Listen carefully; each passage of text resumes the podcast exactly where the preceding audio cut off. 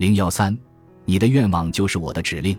你可能听说过，有人把吸引力法则比作阿拉丁神灯中的精灵。你的思想其实就是你许的愿。对于你的每一个想法，精灵都会说：“你的愿望就是我的指令。”在精灵看来，你所想的就是你的心愿，你所说的就是你的心愿。精灵不会质疑你的指令，你想要，精灵就会马上行动，通过人事物对宇宙产生影响，满足你的愿望。但是要记住，精灵也有些无法违背的规矩，就像他对阿拉丁说的：“我不可能让一个人爱上另一个人。”吸引力法则也是一样，你和吸引力法则是并肩而行的伙伴，通过你们之间的合作，你创造了自己的生活。对其他人来说，不论是否已经认识到了这一点，他们也是在和吸引力法则并肩合作，创造他们的生活。这也就意味着，你不能利用吸引力法则违背他人的意愿。如果我们想要剥夺别人的自由，我们不仅会失败，而且会为我们自己吸引来相同的境遇，失去我们自己的自由。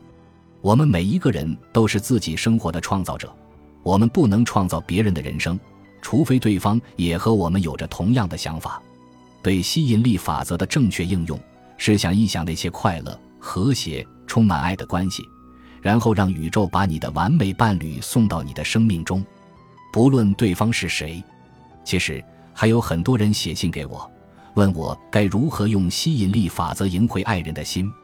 现在你已经知道了，我们不能无视别人的自由，为别人做选择。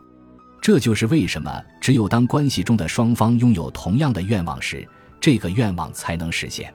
自《秘密》出版以来，我看到数以万计的人吸引到了完美的伴侣，数百桩婚姻得到了拯救，无数破碎的关系得以修复。想要改变一段关系，你必须改变你对他的思考方式。改变了对一段关系的思考方式后，一切都会随之发生改变。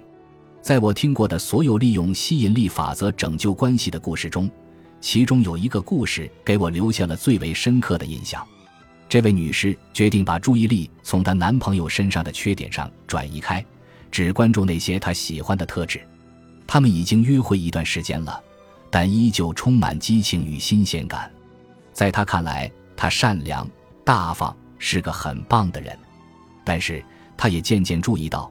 他在很多地方跟自己的父亲很像，身上有很多自己不喜欢的小毛病。他不是很爱干净，总是把用过的餐具随便往柜子上一放，就像他的爸爸一样，并且他总是回避比较私人的话题，就像他的爸爸一样。他指责他不把自己当回事，不怎么发信息，也不够关心他、爱他。最后他们分手了，他伤心欲绝。分手后，他才明白。自己失去了什么？他其实是一个很有爱也很关爱他的好男人。他承认分手都是他的错，他有那么多的优点，但他只看到了那几个不足。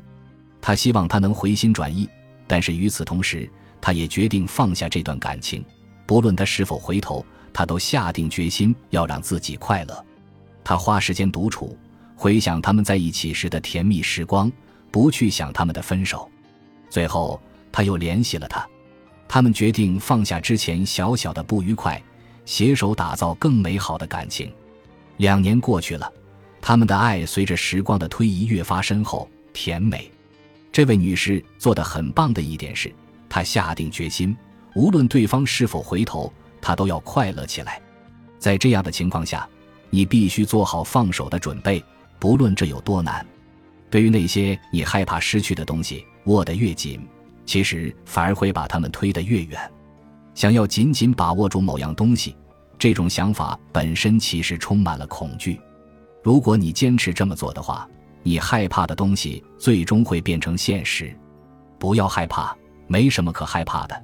你只需要想想你要的东西，你的感觉也会变得好起来。